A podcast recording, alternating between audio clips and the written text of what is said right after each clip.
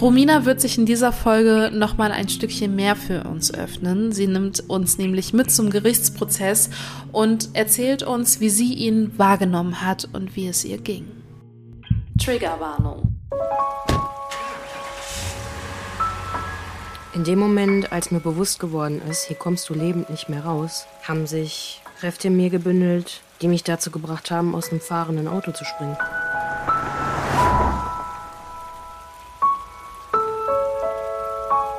Klar. Ähm, komm vorbei. Ich wusste nicht, damit umzugehen. Im Nachhinein habe ich alle Beweise vernichtet. Ich war direkt duschen und habe mein Bettlaken in die Waschmaschine gestopft. Das war alles, was ich hatte.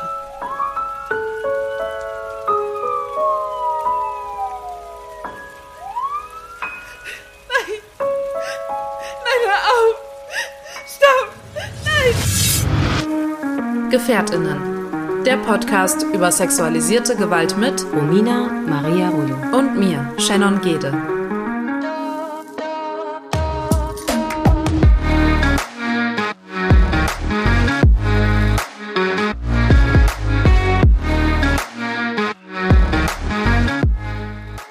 Wir sind Überlebende sexualisierter Gewalt und möchten in diesem Podcast unsere Erfahrungen mit euch teilen. Wir möchten damit Gefährtinnen einen sicheren Ort geben und nicht pauschalisieren. Für die folgende Episode Gefährtinnen sprechen wir eine allgemeine Triggerwarnung aus. Da sind wir. On air. Hallo!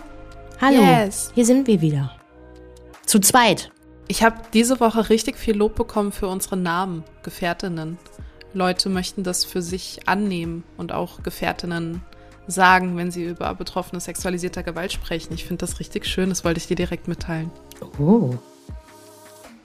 Ähm, wir hatten doch auch die, äh, die Liebespost in der vergangenen Woche gepostet.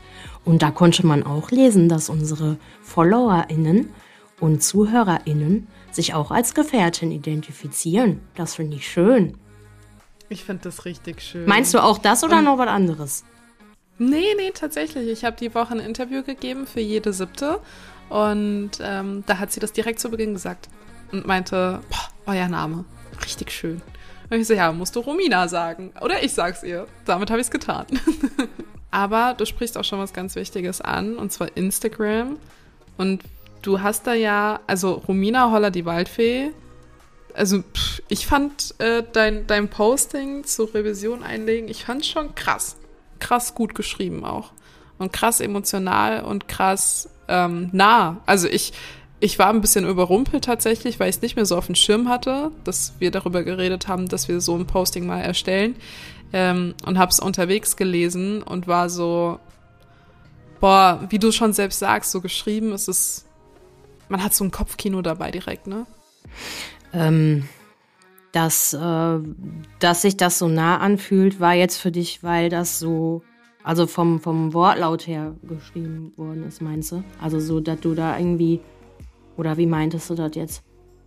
Ja, weil du auch nicht nur beschrieben hast, was die Fakten sind, sondern auch schön mitgenommen hast, wie du dich gefühlt hast. Ähm, auch diese Fragen, Frau Rullo, sitzen Sie zum Beispiel, ne? Da, da hat man direkt irgendwie sich so reinfühlen können und hatte, ja, mehr, mehr so die Nähe zu dir dann auch gespürt. Ich meine, durch den Podcast an sich spürt man ja schon Nähe zueinander auf jeden Fall, aber so, weiß ich nicht, stellt man sich. Wir sprechen ja viel hier über das Hier und Jetzt auch. Ähm, und da war so ein richtiger Deep Drive so in deine Vergangenheit rein. Ja, das war schon schön auch irgendwie, aber auch schade. Also als ich den ähm, Post erstellt hatte, äh, der beruht auf Notizen, die ich mir gemacht habe, weil ich ja auch in einem ähm, Moment geschrieben habe äh, in dem Post, dass ich nicht weitergehen möchte, dass es so Passagen gibt, die ich da irgendwie weitestgehend äh, umgehen, also weiter einfach nicht mehr mich dran erinnern möchte und so intensiv ins Detail gehen möchte. Aber es fällt mir immer noch schwer, wenn ich dann schreibe. Ähm, ich denke immer, da darf nicht zu viel drin sein und da soll auch nicht zu wenig drin sein. Aber ich möchte trotzdem, dass jemand äh, verstehen kann, äh, dass das nicht verharmlost werden darf, diese Situation mit der, ähm, mit der Revision an sich, weil es ein Schlüsselmoment ich habe da echt Puls gehabt und ich hatte auch, als es dann gepostet worden war, dir auch noch gesagt, so, boah, Schreiben ist nochmal echt eine Hausnummer mehr für mich. Also darüber reden hier mit euch im, im Podcast und dass das jeder dann das gesprochene Wort hört, ist eine Sache, aber geschriebenes Wort ist mir nochmal klar geworden, fällt mir persönlich nochmal ein bisschen schwerer, weil es dann da so steht. Ich weiß nicht, ich habe immer das Gefühl, Worte tanzen so durch die Luft und dann kommen die und die gehen und weiß ich nicht was, aber so ein Wort, das ist halt da, ne? Also, ja, aber ähm, ja, es äh, hat sich trotzdem leichter angefühlt danach. Das ist mir auch wichtig gewesen dann. Ne? Also ja, möchte da ja nicht zu retraumatisieren oder überhaupt triggern und traumatisieren, sondern so, ja, man hört schon. Es fällt mir nicht so ganz leicht. Es ist äh, schon ein schwieriger Moment gewesen. So dieses, mache ich jetzt noch weiter, mache ich nicht weiter. Ja. Ja. Wieso ist denn das Thema für dich gerade so aktuell vielleicht auch? Also wieso beschäftigt dich das ähm, in der Hinsicht, dass du sagst, okay, du, du reist auch ganz bewusst ein bisschen in die Vergangenheit und arbeitest das gerade ein bisschen für dich auf? Ja, ich bin da sehr dankbar, dass ich das äh, so ein bisschen. Also erst habe ich gedacht, oh mein Gott, jetzt ist April und es ist halt dieser Monat, wo sich vieles entschieden hat in Bezug auf den Prozess selber, auf den zweiten Teil. Und ähm, wir haben ja auch schon mal darüber gesprochen, dass es so Tage gibt, wo halt Dinge passiert sind, da egal wie weit dein Trauma weg ist und wie du das aufgearbeitet hast, irgendwie kommen die Gefühle wohl doch ganz schön durch. Und ich habe in den letzten Jahren das gar nicht so intensiv gehabt. Das ist alles gerade auch dank, also ich bin dankbar, dass ich das so fühlen darf mit dir gemeinsam auch ein bisschen intensiver, weil man sich ja so oft auch durch diesen Podcast und durch die ganzen Content-Vorbereitungen manchmal so ein bisschen, ja, doch in die Vergangenheit reisen lässt. Ähm, ja, und meistens vor den Feiertagen im April ähm, haben, hat man dann beschlossen, zum Ausruhen oder zum Erholen sich tatsächlich äh, aus äh, zu erholen. Und äh, das findet halt jetzt jährlich statt. Und ich darf dann da jetzt auch, wenn man diese äh, Folge hören wird, äh, mich wieder erholen. Und das gehört so ein bisschen dazu, also dieses Jähren und Aufatmen. Also es ist wirklich so ein Aufatmen. Aber ich bin auch ganz ehrlich, zusätzlich zur äh, Content-Vorbereitung für uns, für unsere FollowerInnen und ZuhörerInnen, ähm, ist es nochmal ein Stück intensiver im Moment. Aber trotzdem positiv intensiver. Und ich glaube, das ist ganz, ganz, ganz viel, was mir in den letzten zwei, drei Jahren gefehlt hat. Dass ich vielleicht einfach funktioniert habe, wo man schon mal drüber gesprochen hat im Bereich Traumata und jetzt ist es so, ja, jetzt sitze ich hier mit dir und hatte halt vorher irgendwie keinen anderen. Also klar, viele andere Menschen und Familie, aber mit dir ist das was anderes, darüber zu sprechen oder mit Betroffenen darüber zu reden. Deswegen ist das schon was Besonderes. Ja, süß. Ja. Aber äh, ja, also kann ich teilen, weil ich glaube, so intensiv mit dem Thema habe ich mich also die letzten Jahre nicht beschäftigt. Und natürlich geht das nicht spurlos an einem vorbei. So, ähm, wir merken ja auch, also beide ganz bewusst auch in unserem Austausch ähm, zu Gefährtinnen, dass wir auch manchmal dankbar sind, wenn wir vielleicht mal eine Pause irgendwie nicht produzieren oder auch äh, vor jeder Produktion uns ja auch äh, gegenseitig fragen, fühlst du dich denn danach und wonach fühlst du dich denn? Können wir den Plan, den wir uns irgendwie gemacht haben, über das und das Thema zu sprechen, wirklich durchführen? Aber ähm, ich, ich finde es so wertvoll, für mich ganz persönlich lerne ich total viel, wenn du über den Gerichtsprozess sprichst, weil ich eben ja keinen hatte. Ähm, und deshalb hänge ich immer so an deinen Lippen, wenn du irgendwie über den Gerichtsprozess erzählst, weil, weil ich das so unglaublich finde, ähm, was da alles passiert ist. Und ähm, ich lerne dadurch ja auch mehr Facetten auch von dir kennen. Und ich glaube, es wäre für also ich glaube, ich bin da aber einen Schritt weiter als unsere ZuhörerInnen. Also ich kann das besser einordnen, wie es dir geht. Und deshalb weiß ich nicht, fände ich es, glaube ich, irgendwie auch ganz schön, wenn du dich denn dazu bereit fühlst, auch ähm, den ZuhörerInnen mal ja die Hand zu geben und zu sagen, hey, deswegen habe ich mich für einen Gerichtsprozess entschieden und so und so verlief das dann. Und wenn ich darf, würde ich einfach ein paar Zwischenfragen immer stellen. Auf jeden Fall. Und äh, was mich aber, welche Frage ich so ein bisschen auch in Bezug auf das Thema Revision und Gerichtsprozess mitgebracht habe oder welche Fragen mir so im Kopf schwingen in Bezug auf unsere Person, also auf dich und mich, ist, ähm, so wie man gerade ja auch gehört hat, du hattest keinen Gerichtsprozess und ähm, ganz am Anfang, als wir miteinander gesprochen haben, da ging es noch gar nicht in den Folgen darum, sondern im Privaten. Da hatte ich dir, glaube ich, auch die Frage gestellt, kannst du dir das überhaupt vorstellen? Wie ist das mit der Anzeige oder nicht?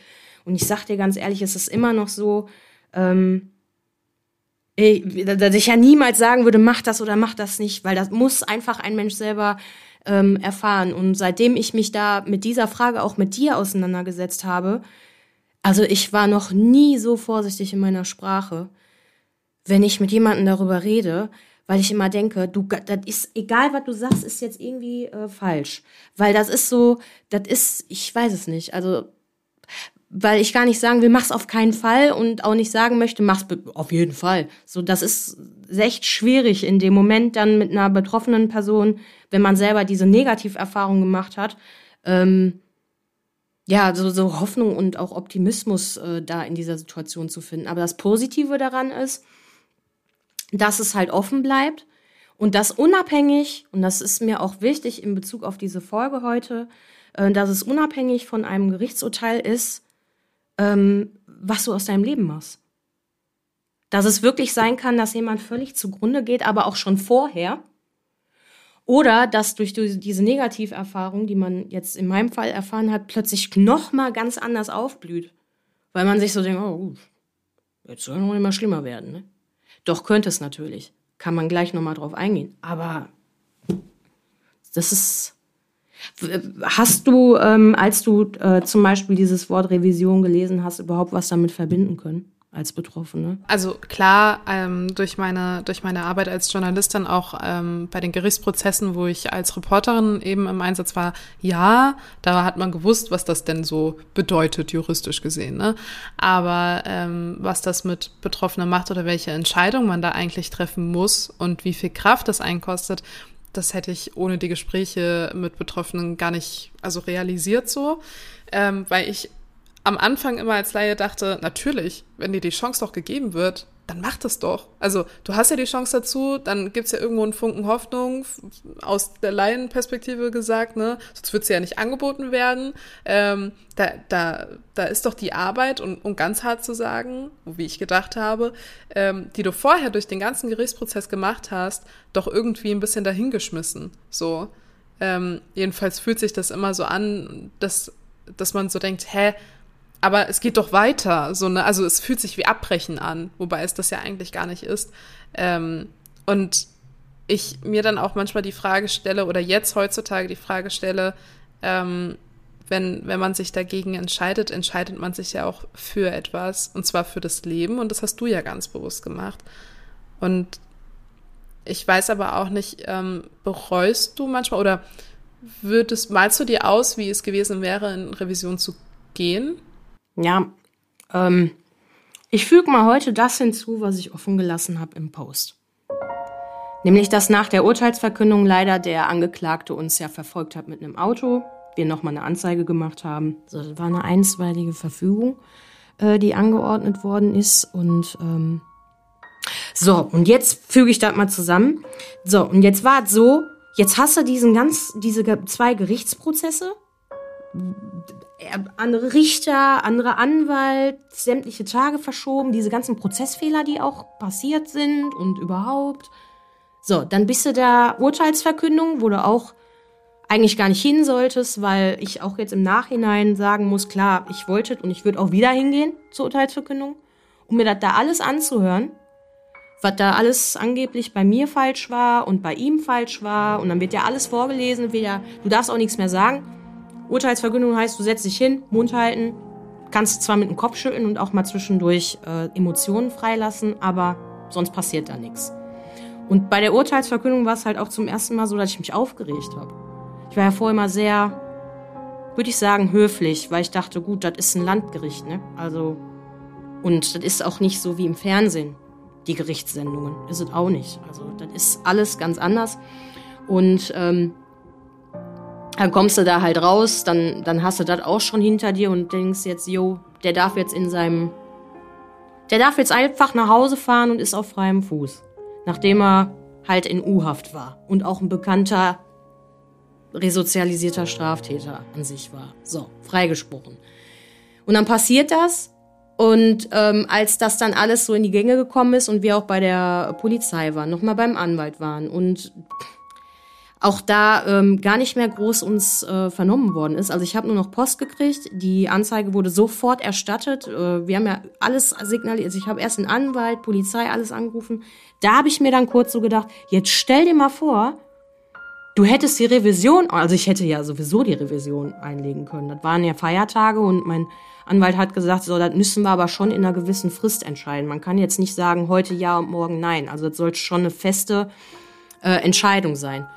Aber zu dem Zeitpunkt sind halt diese Dinge nicht passiert mit der Autobahn und mit der einstweiligen Verfügung. Also war ich für diesen Zeitpunkt total befreit. Ich hatte meinen Frieden. Ich habe gedacht, boah, jetzt erstmal durchatmen. Kein Gericht mehr, keine Post mehr vom, äh, aus Dortmund und überhaupt. Und immer wenn ein gelber Brief kam, das sind ja auch so gelbe Briefe, ne, wo du eigentlich denkst, du hast irgendwas nicht bezahlt oder so. Aber die sehen dann genauso aus.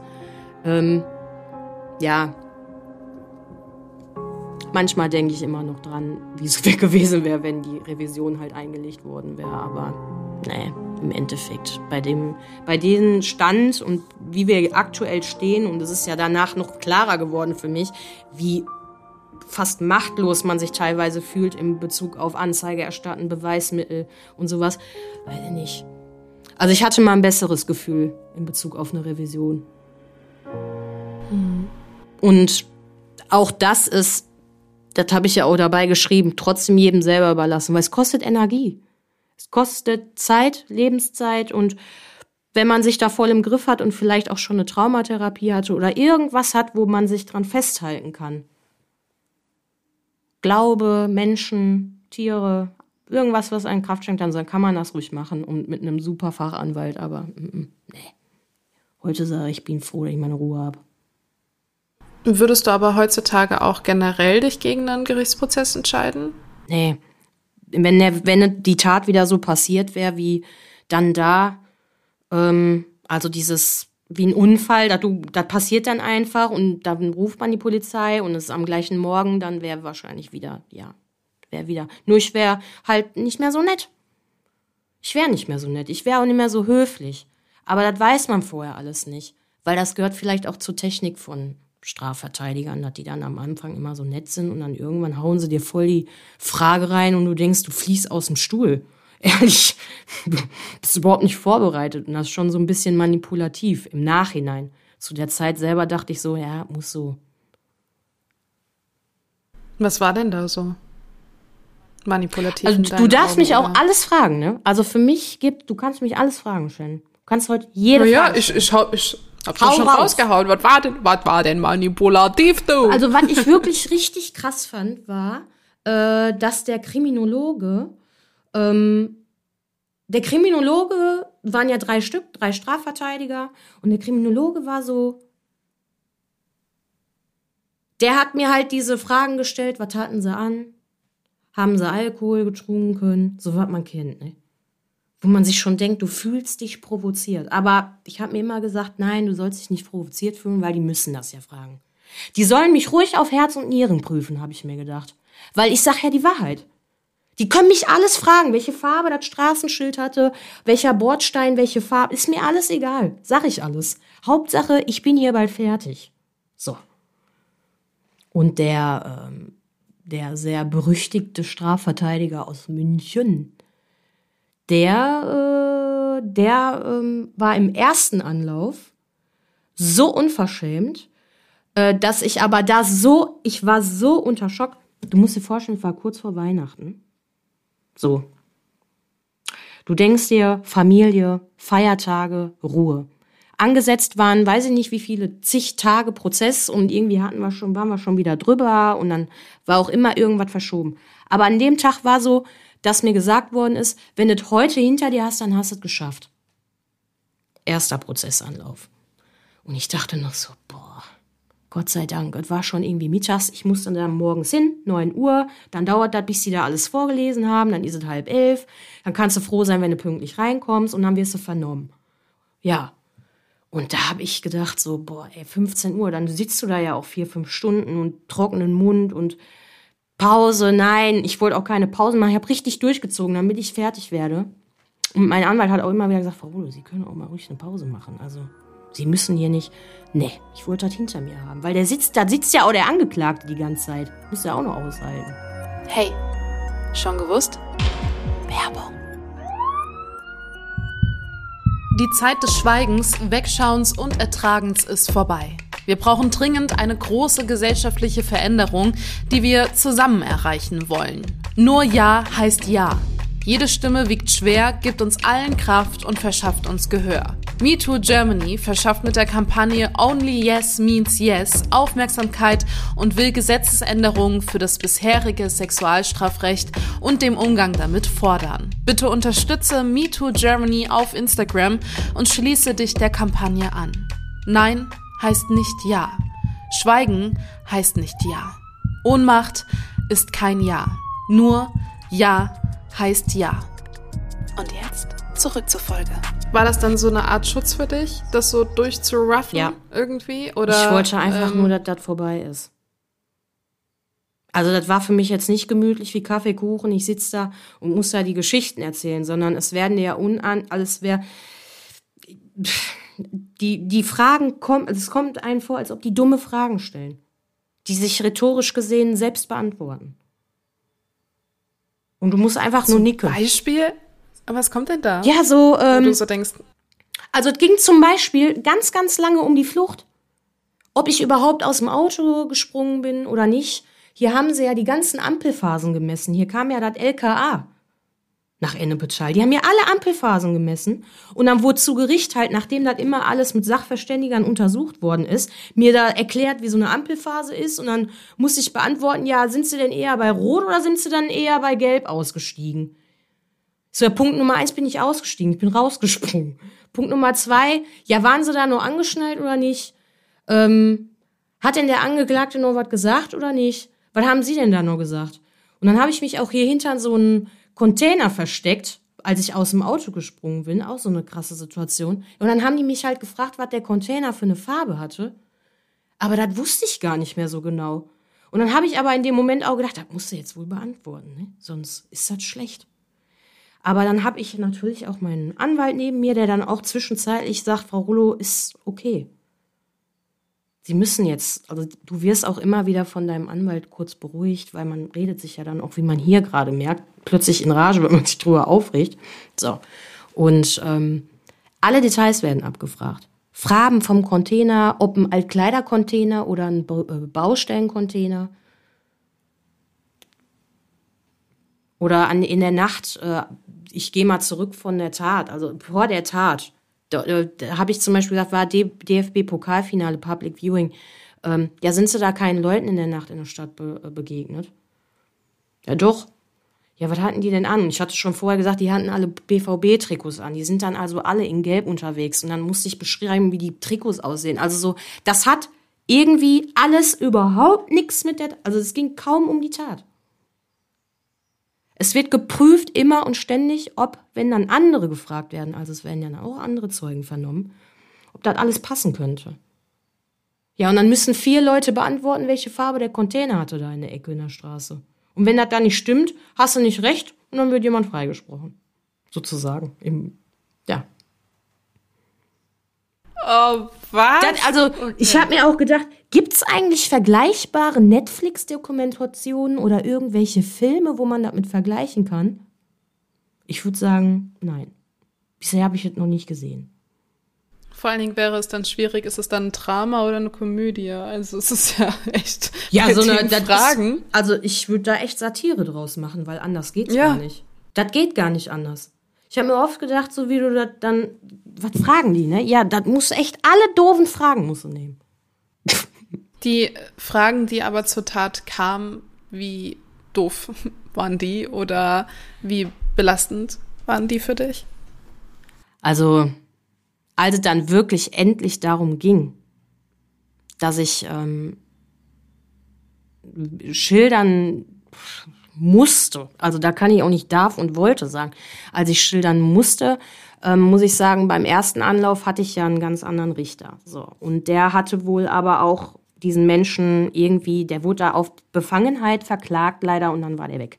Und man hat aber im Prozess gemerkt, dass ähm, weil da ja fünf Richter oben sitzen oder so, ähm, er wohl auch schon eher ihn ähm, verurteilen wollte, weil er wusste, dass er schon mal was gemacht hat oder sowas in der Art. So. Und äh, der, im ersten Anlauf war alles okay bei den Fragen zur Tat. Da wurde vom Richter auch wirklich vorsichtig mit mir umgegangen. Ich hatte irgendwie auch das Gefühl, beim ersten Anlauf war die Strafverteidigung nicht so rabiat. Und ähm, das Unangenehmste dabei war, also ich durfte erstmal erzählen von mir aus und dann wurden mir Fragen gestellt, wenn man genauer wissen wollte. Und es ist halt im Sexualstrafrecht so, dass äh, ein riesengroßer Unterschied ist, ob jemand halt in deinem Körper ist, egal was der da in dich reinpackt, sich selbst oder was anderes, äh, und wie tief und wo genau. Und das war mir total unangenehm.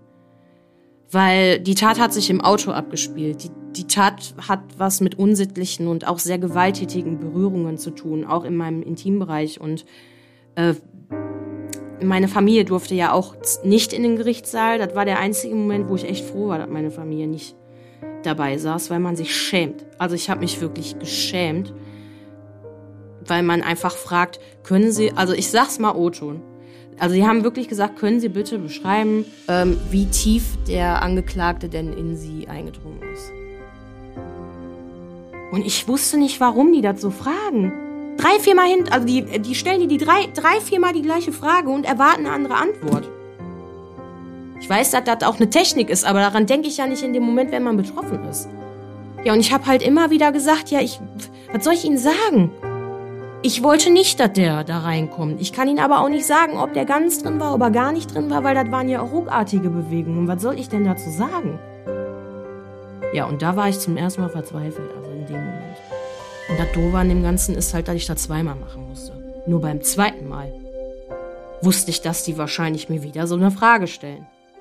Und auch da muss ich sagen, habe ich dann halt, weil man ja auch Sachen verdrängt und äh, ganz bewusst nicht mehr so oft davon hoffentlich dann auch träumt. Also das war bei mir so nicht mehr so detailliert und auch ähm, gekonnt antworten können. Also es war dann nicht mehr so. Die zweite Aussage im zweiten Anlauf war ja ganz anders. Sau sau unangenehm. Und ich weiß gar nicht, warum es da keine andere Regelungen gibt, die irgendwie Betroffenen würdiger sind. Ich weiß nicht. Also klar, muss man, vielleicht muss man über so Details sprechen. Aber ich weiß nicht, ob der Rahmen nicht ein anderer sein dürfte, ob, weißt du, also die, die Situation an sich, in der du das gefragt wirst, wie du aufgefangen wirst, wie man auf deine Psyche achtet, so, das sind wirklich eigentlich Sachen, die dürfen doch nicht zu viel verlangt sein.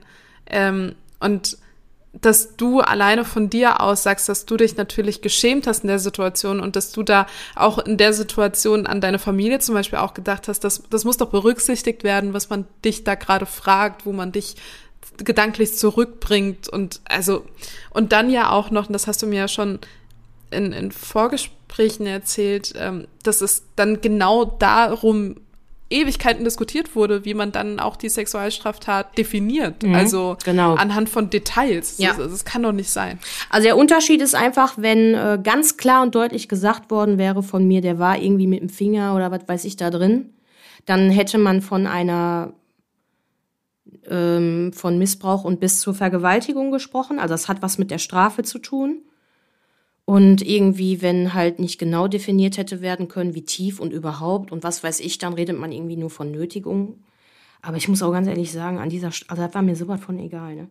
Ich hätte ja auch einfach sagen können, also es geht ja hier um Falschaussage auch, ne? Man muss ja auch noch aufpassen, wenn man aufgeklärt worden ist.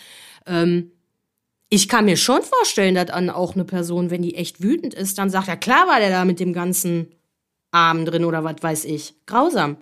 Aber das darfst du ja nicht. Und wichtig ist halt bei der Wahrheit zu bleiben. Und mir war wichtig, dass die sehen, ich bin da so authentisch, dass es mir schon schwerfällt, darüber zu reden, aber dass ich gar nicht genau definieren kann, was das ist.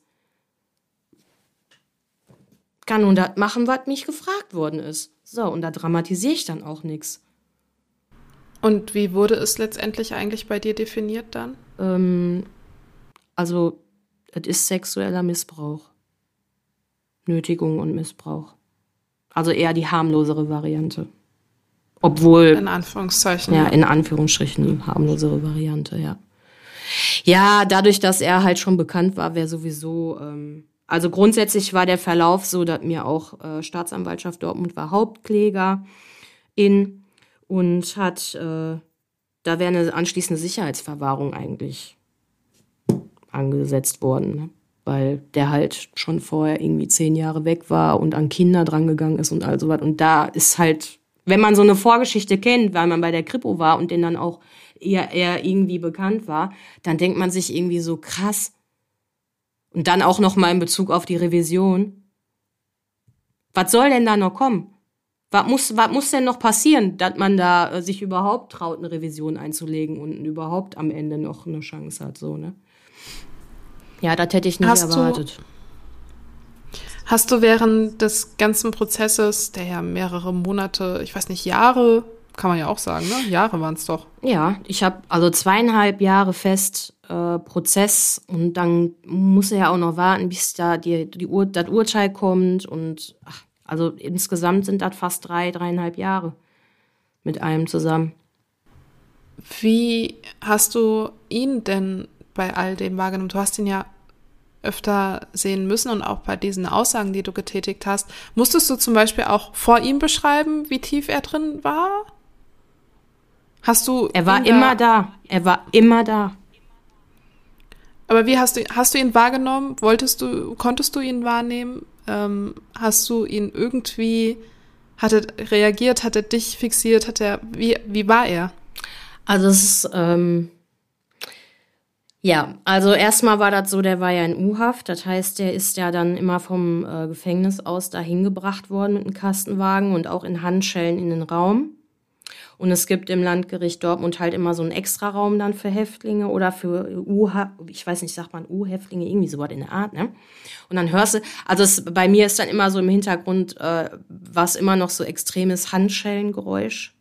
Finde ich krass wenn man das wirklich live hört. Also man kennt es vielleicht mal aus so einem Thriller oder so, ne? Aber live ist irgendwie grausam, wenn du betroffen bist. Dann dieses Aufmachen der Handschellen, wenn er sich dann hinsetzen durfte. Und dann hatte der da immer Aktenordner mit, weil der ähm, Briefe geschrieben hat und so was alles. Und das wurde mir dann auch gesagt, dass der da immer Briefe schreibt, weil er ja um sein Recht gekämpft hat. Und er hat es ja auch abgestritten. Also hat nicht einmal zugegeben, dass er es getan hat. Und ähm, am Anfang beim ersten Prozessanlauf war das so, dass ich mir so, ich würde im Nachhinein sagen, ein kleines Avenger-Kostüm angezogen habe. Und zwar habe ich mich so sehr geschützt, ich wollte nicht weinen, mir war auch nicht nach Weinen, mir war überhaupt nicht nach Weinen. Ich hatte eine kostümierte Wut in mir, die nach außen hin sehr stolz wirkte. Und man hat mir dann ja auch zum Ende des, des zweiten Anlaufs gesagt, man hatte immer so den Eindruck, ich wollte es immer besonders gut machen weil ich halt laut und deutlich gesprochen habe und selbstbewusst, weil es mir auf jeden Fall völlig egal war. Ich wollte einfach, dass er nicht merkt, dass ich in irgendeiner Art und Weise mich nochmal so von dem einschüchtern lasse, weil habe ich ja auch irgendwie gar nicht so. Ich habe den ja versucht fertig zu machen, verbal auch.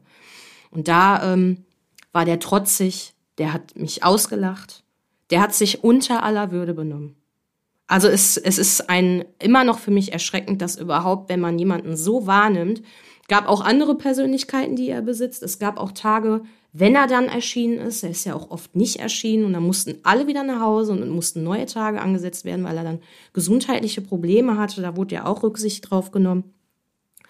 Und es gab auch Tage, wo er dann plötzlich so ganz klein mit Hut war, wo ich mir insgeheim immer so gedacht habe, der Aufenthalt war vielleicht nicht so schön im Gefängnis.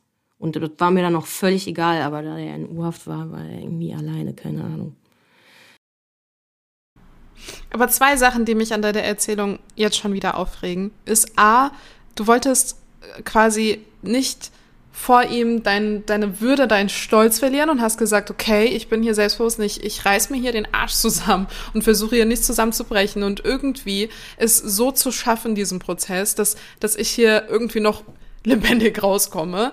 Das wird dir aber eigentlich wieder zum Verhängnis, weil da wolltest du es ja besonders gut machen und dann, äh, keine Ahnung, wollten sie vielleicht aber die, das, das Opfer schlecht hinsehen und haben es in dir nicht erkannt, weil du nicht geweint hast. So, das, das macht mich schon wieder rasend wütend, weil das darf es ja nicht sein. Das darf es nicht sein. Und dass er dann aber nach seinen Befindlichkeiten mal gucken kann, ob er jetzt zu einem Prozesstag auftaucht oder nicht, macht mich auch total rasend, weil wie geht es denn dir? Also würdest du jeden Morgen nach einem, wenn, wenn er ansteht, okay, es ist Gerichtstag, ähm, dann würdest du doch an diesem Morgen sowieso immer, wenn du die Wahl hättest, entscheiden, nicht hinzugehen, weil es dir einfach scheiße geht so. Und das, das aber, weißt du, dann da alle antanzen und er dann aber nicht kommt und dann alle wieder, wieder sich verpissen sollen, so nach dem Motto. Ich finde, das ist, oh, ich könnte schon wieder aufregen. Ja, das ist aber auch. Also ich, ich habe mir auch schon gedacht, wenn wir darüber sprechen werden, dass, man kann sich nur noch aufregen. Das hört sich am Anfang so dieses, okay, man hatte einen Gerichtsprozess und, und mir ist auch durch unsere Zusammenarbeit so in den letzten sechs bis acht Monaten einfach klar geworden, weil es vorher für mich so, ich habe einfach, weil man sich da gar nicht so mit beschäftigt hat, gar nicht die Chance gehabt, mich aufzuregen. Und da tut jetzt auch einfach mal gut, sich auszukotzen und zu sagen, nein, hier läuft richtig viel falsch. Und da muss dran gearbeitet werden. Nur je mehr Geschichten man hört, die genauso verliefen, verlaufen sind, umso deutlicher wird, und das ist ja auch gefährlich, das zu sagen. Dann habe ich auch zu, also irgendwann ist mir der Kragen geplatzt und da habe ich auch gesagt, ganz ehrlich, ich habe da einfach, also ich finde es einfach ein Unverschämtheit. Ich glaube so sehr an Justiz, ich glaube so sehr an Deutschland, ich glaube so sehr an ein tolles Land. Da muss doch hier funktionieren. Das kann doch nicht sein, dass wir hier jemanden, der Kinder angefasst hat und andere junge Frauen. Ich muss dazu sagen, ich bin ja nicht die einzige Klägerin gewesen. Zum einen Staatsanwaltschaft Dortmund und wir hatten ja noch ein junges Mädchen, egal wo die herkam, und die ist auch zu Prozess äh, gekommen, aber die hat abgebrochen. Die ist komplett zusammengebrochen.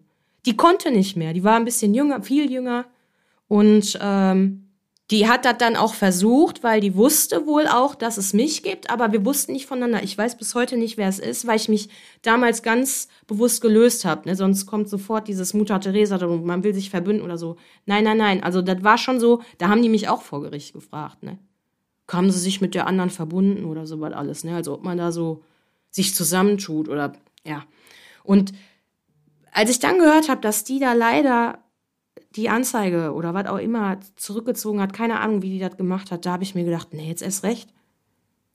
Das lasse ich nicht zu. Die Kraft bringst du schon irgendwie auf. Familie ist da, alles ist da, das kriegst du hin. Auch mit dem Fahr also mit dem, mit dem zweiten Anwalt, den ich hatte, hatte ich ein gutes Gefühl. Also es waren so viele Sachen, wo man einfach entsetzt ist.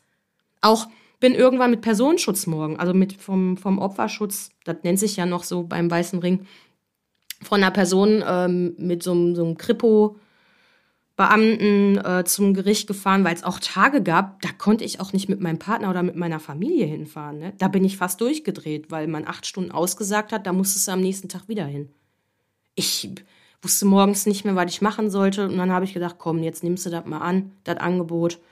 Und das war dann auch gut so und dann sitzt du da halt im Flur ähm, auch mal mit Personenschutz, ne? weil man ja auch immer Angst hat.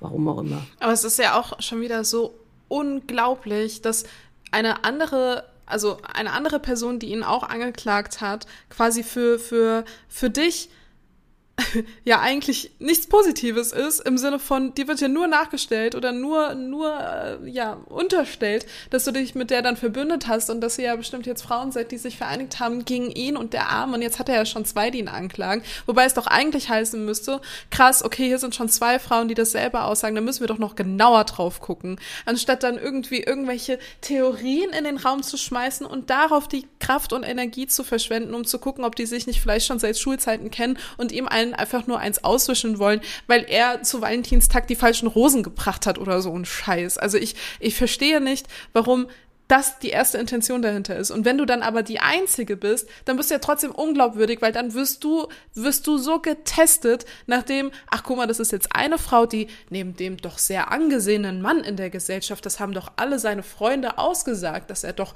niemals sowas tun würde. Äh, dann bist du wieder erstmal die Unglaubwürdige, die auf Nieren und ich weiß nicht, wie das Sprichwort heißt, geprüft wirst.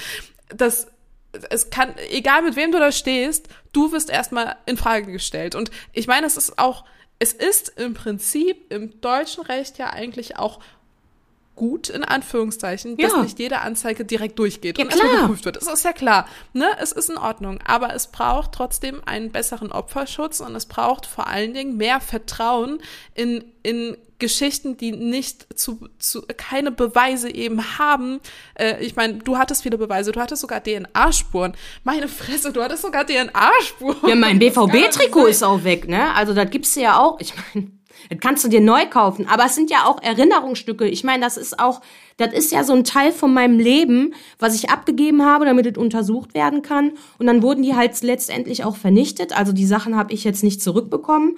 Ähm, muss auch ehrlich sagen, dass ich da jetzt ja, wer weiß. Also ich weiß nicht, wenn ich es zurückbekommen hätte, hätte ich es mir vielleicht sogar eingerahmt. Ne? Also ich kann ja auch ganz gut hier äh, switch mal Wunden in Weisheit, ne, so mit Spot drauf. Und das ist der Grund, warum ich überhaupt so stark und keine Ahnung. Man kann ja auch alles irgendwie so positiv setzen. Nur, also als die die DNA, äh, also als ich als ich gedacht habe, da ging es ja dann auch zu Prozess. Ne? Warum denn überhaupt? Warum habe ich an meinem Körper eigentlich DNA-Spuren? Was? Ja, warum habe ich eigentlich, können Sie mir, können Sie, also ich weiß noch genau, wie, wie die gesagt haben, können Sie uns mal erklären, wieso die am Hals und auf der Brust waren? Ja, Weil ich seine Hand ähm, genommen habe da ging und halt dahin viel- geleitet habe, oder Ja, was? also da sind ja Oh. so viele Sachen passiert, ne? Also von auch diese unsittlichen Sachen dann da bei der Autofahrt. Und dann habe ich mir gedacht, ja gut, das habe ich dann erklärt. Und natürlich fühlst du dich auch provoziert. Und wenn es dann einmal gesagt hat, ist dann auch gut. Nein, da geht man nur dreimal drauf ein. Ja, aber wie kann man denn bei einem Oversize BVB-Trikot mit der Hand an ihre Bru- Brust, also so Sachen. Also wirklich Dinge, wo du dir denkst, hab ich das gemacht oder hat der das gemacht? War der schon mal zehn Jahre im Gefängnis oder war ich schon mal zehn Jahre im Gefängnis? Und da, dann, also da, da habe ich dann wirklich gedacht, boah, jetzt wird's richtig dreckig. Jetzt wird hier richtig dreckige Wäsche gewaschen. Ja, und dann gab's echt so ein paar dunkle Momente. Da wundere ich mich auch wirklich, dass meine Familie nicht vor der Tür irgendjemanden umgehauen hat. Also es haben sich wirklich alle zusammengerissen. Das haben sich ja wirklich alle über sich ergehen lassen. Und dann sind alle von betroffen dann auch. Hey, schon gewusst? Werbung. Kennst du das auch? Du stehst abends an der Bar und wirst von einer Person vollgetextet, die unbedingt deine Nummer haben möchte. Du möchtest diese aber nicht geben. Dann ist nur deine Lösung. Denn die Nummer ohne Anruf zielt darauf ab, grenzüberschreitendes Verhalten im Alltag zu bekämpfen. Dabei sollen einerseits Betroffene in ihrer Selbstbestimmtheit bestärkt werden, andererseits sollen Personen lernen, nach den Grenzen anderer Menschen zu fragen und diese zu respektieren. Schau auch du gerne vorbei unter noanruf.de. Und jetzt zurück zur Folge. Also ich frage mich ganz ehrlich, ähm, ob ich das überstanden hätte. Weiß ich nicht.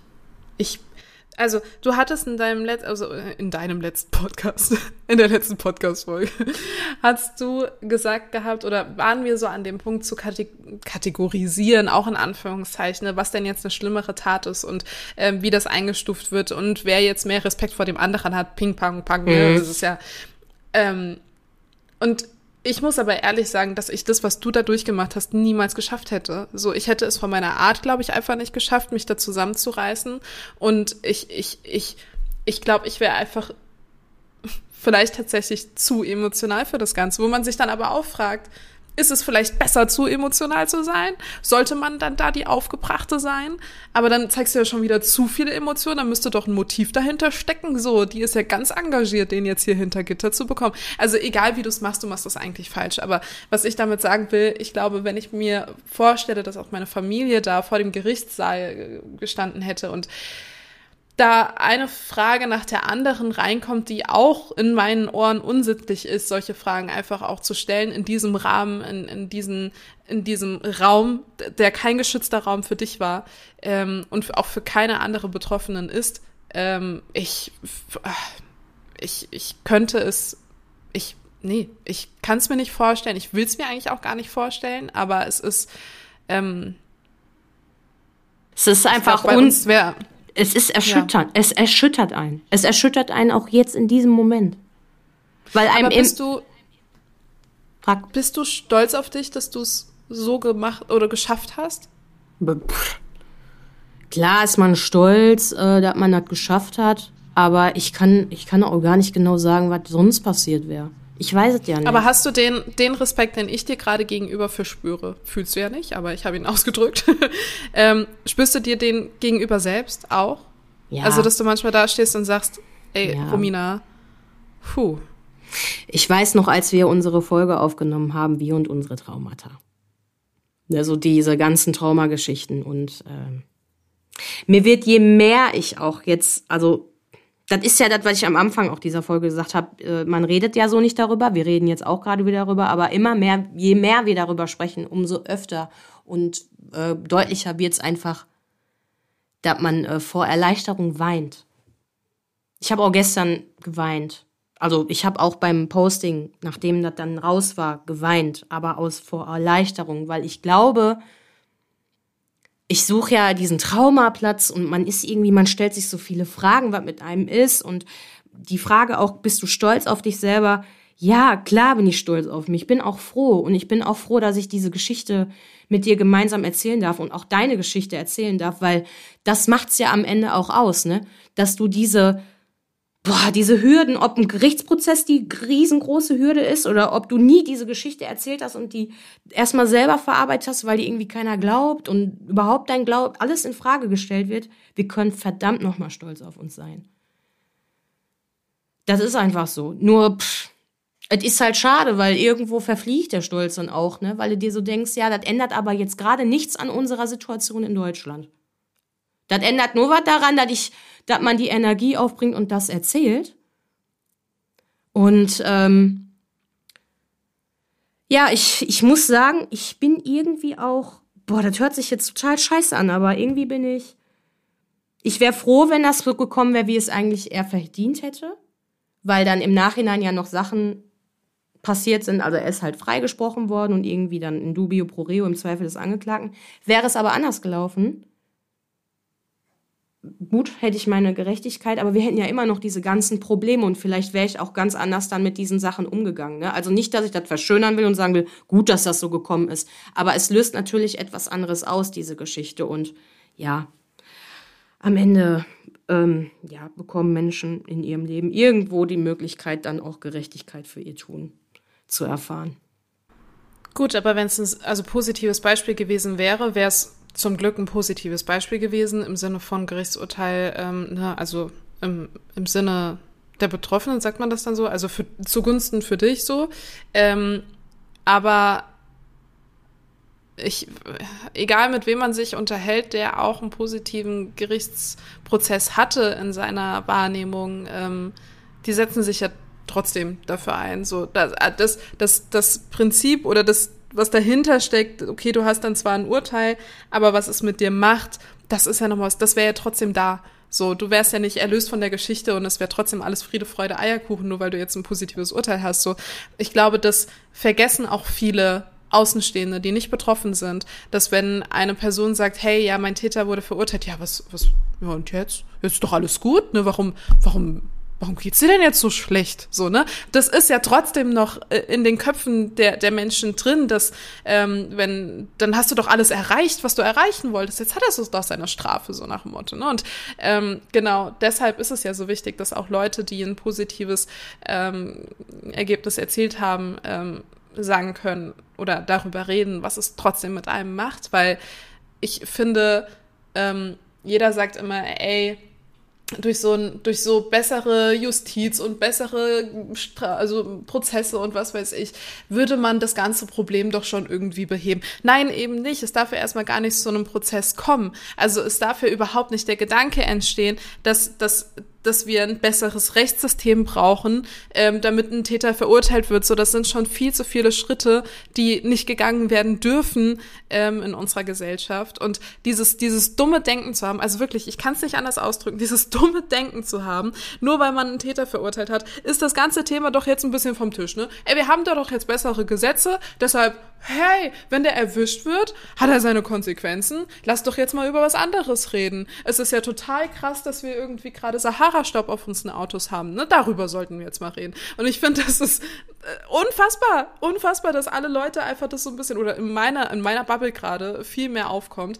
dass ähm, wenn, wenn jemand sagt, hey, mein, mein Täter wurde verurteilt und trotzdem noch in der Öffentlichkeit steht und äh, sich für, für sowas einsetzt, ähm, für, für ja, Opferbegleitung, Betroffenenbegleitung und so weiter und so fort, dass man erstmal gesagt ja, die kriegt ja auch nicht genug, ne? Die schlachtet ihre Geschichte ja aber auch aus. So, ähm, die will ja nur berühmt damit werden. Die hat doch schon alles erreicht, was sie wollte. Boah, das kotzt mich so an. Ey. Boah, ist eine richtige Rage-Modus-Folge, wirklich. Ja, ist wirklich so, weil das geht auch gar nicht anders. Also man, man versucht auch, während wir darüber sprechen, denke ich mir die ganze Zeit so, reg dich nicht nochmal so auf, reg dich nicht, weil das Herz ist ja auch mit an, an Ort und Stelle. Man will ja hier, also ich, ich erzähle das ja nicht euch hier, um äh, äh, zu sagen, macht keinen Prozess oder was weiß ich, sondern ich will einfach nur die Geschichte erzählen, was noch für eine Arbeit da draußen auf uns wartet. Und das natürlich nicht ist bis zum Prozess gehen soll, das hast du auch vollkommen richtig gesagt, weil ähm, im Austausch auch durch unseren Instagram-Account äh, habe hab ich da auch eine äh, Kriminologin gefunden und die hat ganz interessanterweise letztens so gepostet, ähm, ja, was wäre denn so eine gerechtfertigte Strafe für so Sexualstraftäter und so weiter und so fort, ne?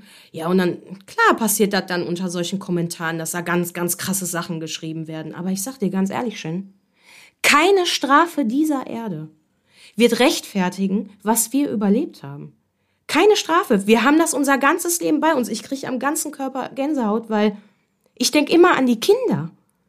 Klar sind wir auch Menschen und wir sind vielleicht in einem etwas erwachseneren Alter, aber ich denke trotzdem immer wieder auch an die Situation, wenn wir sagen, manche haben diese Menschen in ihren eigenen vier Wänden.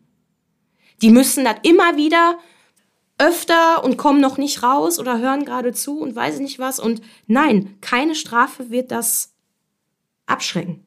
Egal wie hoch die ist und egal wie niedrig die ist. Ich meine, klar wünscht man sich immer eine gerechtfertigte Strafe, aber es ist einfach Fakt, wenn du dich in einem Gefängnis als Straftäter gut hältst, oder wie sagt man das? So gut verhältst, dann hast du immer, es gibt keine Garantie, dass jemand für immer für seine Strafe bis ans Ende drin bleibt. Weißt du? Also es ist immer so, dass es leider gar nicht so ist, dass eine Sicherheitsverwahrung dann durchgezogen wird. Sieht man ja an meinem. Er ist ja irgendwie auch rausgekommen, obwohl er da schon zehn Jahre im Gefängnis war, resozialisiert worden ist. Und genau in dem halben Jahr auf Bewährung mindestens zwei, mich und die andere, unsittlich und bis was weiß ich nicht alles gemacht hat. Aber es gibt gar keine Garantie. Deswegen Präventionsarbeit, unsere Aufklärungsarbeit und auch unsere Sensibilisierungsarbeit, das, was wir jetzt hier gerade tun. Klar ist das heute mal eine Folge, wo man einen Einblick bekommt in so eine, wie True Crime, so in diese Situation herein. Einfach mal, um zu, zu sagen, was wirklich Schreckliches daran ist. Nur, man möchte einfach dafür ein Bewusstsein schaffen. Egal wie man sich dann selber für diese Sachen entscheidet. Wir brauchen ein größeres Bewusstsein für diesen Bereich. Und ich glaube nicht, dass der klein ist, sondern der ist so extrem groß und präsent, dass die Presse nur Angst davon hat, ständig sowas schreiben zu müssen ständig zu sagen, jeden Tag passiert sowas, mehrmals am Tag. Ist ja einfach so. Die Zahlen, die offiziellen Zahlen sprechen sogar dafür. Na, also, ja, und da haben wir noch nicht mal die Dunkelziffer drin. Nee. Also das ist ja auch noch nee. das Ding.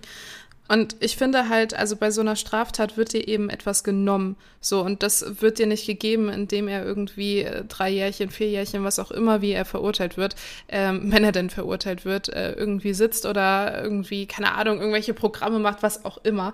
Ähm, und ich, so makaber das klingt, ne, aber ich vergleiche das sehr gerne mit einer Beerdigung. So, weil nach einer Beerdigung ist ja auch nicht Friede, Freude, Eierkuchen. Die Beerdigung ist quasi in unserer Geschichte das Urteil so, ne? Alle sagen so, oh ja, fertig, ne? Eingetötet, jetzt ist er unter der Erde, fertig, ne? Jetzt können wir weitermachen. Das ist es nicht. So, du hast doch trotzdem noch den Schmerz des Verlustes in dir. Du hast doch trotzdem in unserer Geschichte eben den, den psychischen Struggle, den du hast. Du hast posttraumatische Belastungsstörungen, du hast Traumata, du hast Flashbacks, du hast keine Ahnung was.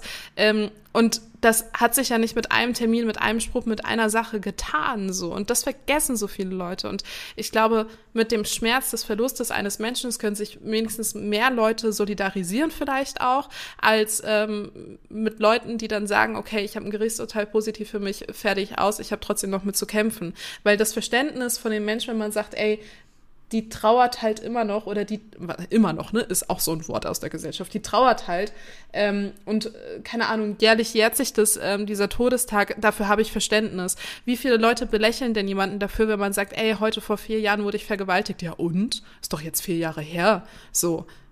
Ja, nee, vergleich's doch mal mit dem Tod deiner Oma oder so. Bist du doch auch jedes Jahr traurig. Also, das, es ist ein sehr makaberes Beispiel, ich weiß. Aber es ist, es, ja, aber das glaube, ist so. Es, ist, es trifft's ganz gut. Wir können auch mal ganz direkt sein. Ich meine, ähm, da leidet halt alles drunter, da leidet dein Privatleben darunter, da leidet aber auch deine Arbeit drunter, wie viele Arbeitgeber auch ähm, zu uns gehalten haben. Ich sage immer uns, weil ich mit Daniel ja auch eine Teilzeit, also eine Zeit lang mit meinem Partner dann noch ja, unterstützend hat er mich mitgenommen. Ne? Ich hätte gar nichts mehr alleine irgendwie so auf die Reihe gekriegt. Klar, wirklich stark. Aber wie viele Arbeitgeber dann auch überhaupt gar kein Verständnis dafür hatten, dass man sagt, so, ähm, wir müssen echt einen Schritt zurückgehen. Sonst verlieren wir uns und wir wollen uns nicht verlieren. Unsere Beziehungen und was weiß ich, wie viele doofe Sprüche oder, ja, das ist doch jetzt schon, hä, der Prozess ist doch jetzt vorbei. Also zu Prozess war es ein Problem, dass man so ist, wie man ist. Nach dem Prozess ist es ein Problem, wie man ist. Und jetzt im aktuellen Zeitraum, also ich habe ja schon mal gesagt, ich habe immer gedacht, ich bin egoistisch, ne? aber ich bin noch gesünder egoistischer geworden, weil ich einfach weiß, wie nötig es jede betroffene Person hat, sich in ihrem Tempo zu heilen. Und das so wirklich, auch wenn dieser Umkreis und die Menschen weniger werden, das ist halt wirklich eine ungeheilte Version von dir, die du da hinterlässt. Und natürlich hat die nicht alles richtig gemacht. Ich habe auch nicht alles richtig gemacht. Ich war auch nicht immer ehrlich. Ich habe auch manchmal viel zu oft Ja gesagt als Nein. Viel zu oft. Aber das, das ist dann halt wirklich der Austausch ich, äh, und das auch, was wir hier erschaffen haben, dass man eine Möglichkeit hat, egal welche Wege du gehst, egal in welchem Stadium du gerade bist, tausch dich aus und vertraue dich wirklich betroffenen Personen an, weil dann hast du eine Möglichkeit, dich auch so ein bisschen einzustufen, wo du gerade stehst und eine Möglichkeit auch vielleicht diesen Umstand besser zu verstehen. Wie du schon sagst, es haben alle Verständnis für Tod und solche Jährungen, aber das ist immer noch ein Thema, was das ist noch ganz weit weg für viele und immer noch so unangenehm, obwohl es normal sein sollte.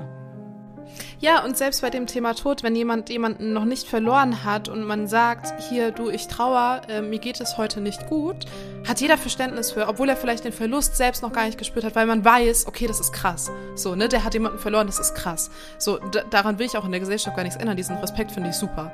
Ähm, aber diesen Respekt würde ich mir auch wünschen für Leute, die eben Straftaten überlebt haben, die Missbrauch überlebt haben, die alles das, was wir hier besprechen, wenn man sagt, du, ich habe hier gerade zu strugglen oder ich habe psychische Probleme oder selbst wenn es, keine Ahnung, auch gar nichts mit sexualisierter Gewalt zu tun hat, Depressionen sind, ähm, äh, Krankheiten sind, irgendwas, dieses Verständnis dafür zu haben, okay, ich kann es nicht nachempfinden, ich habe noch nie jemanden verloren, ich habe keine Depression, ich habe, ne, aber ich, ich kann das einstufen als krass, warum fehlt mir diese Empathie dann bei dem Thema so? Ich, ach, ich kann, uh.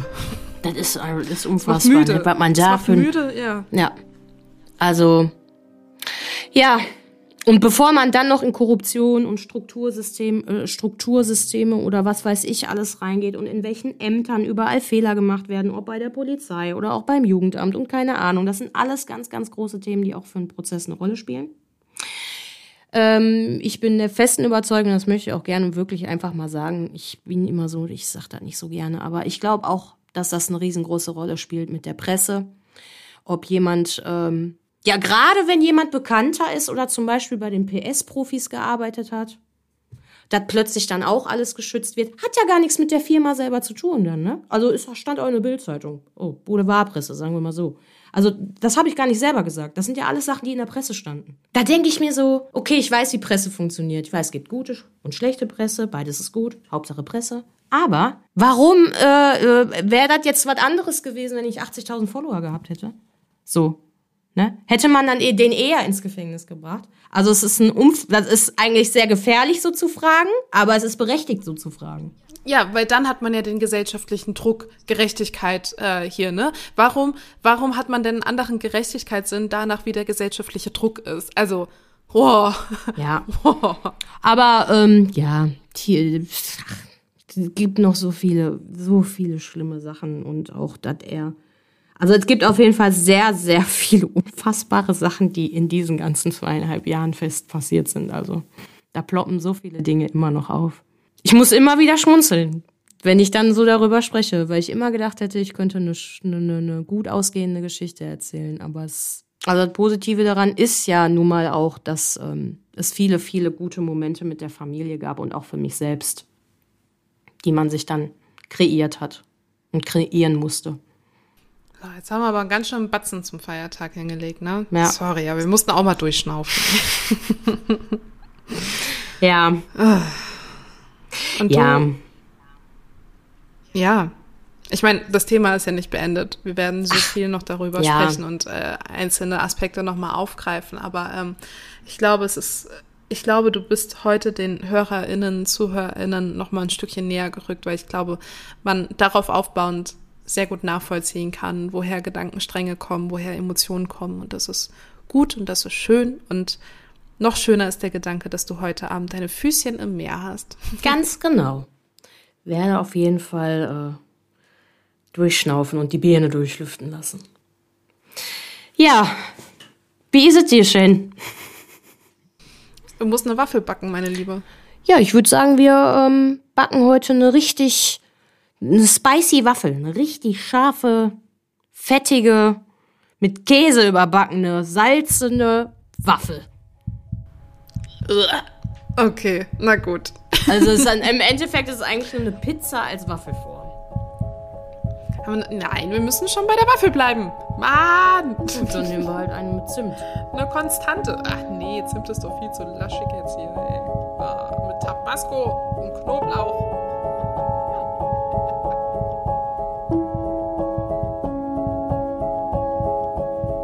Wenn du betroffen bist von Gewalt jeglicher Art, dann wende dich an eine dir vertraute Person. Auf unserem Instagram-Feed Gefährtinnen findest du mehrere Anlaufstellen, die dir helfen könnten, sei es das Hilfetelefon oder der weiße Ring. Du bist nicht allein.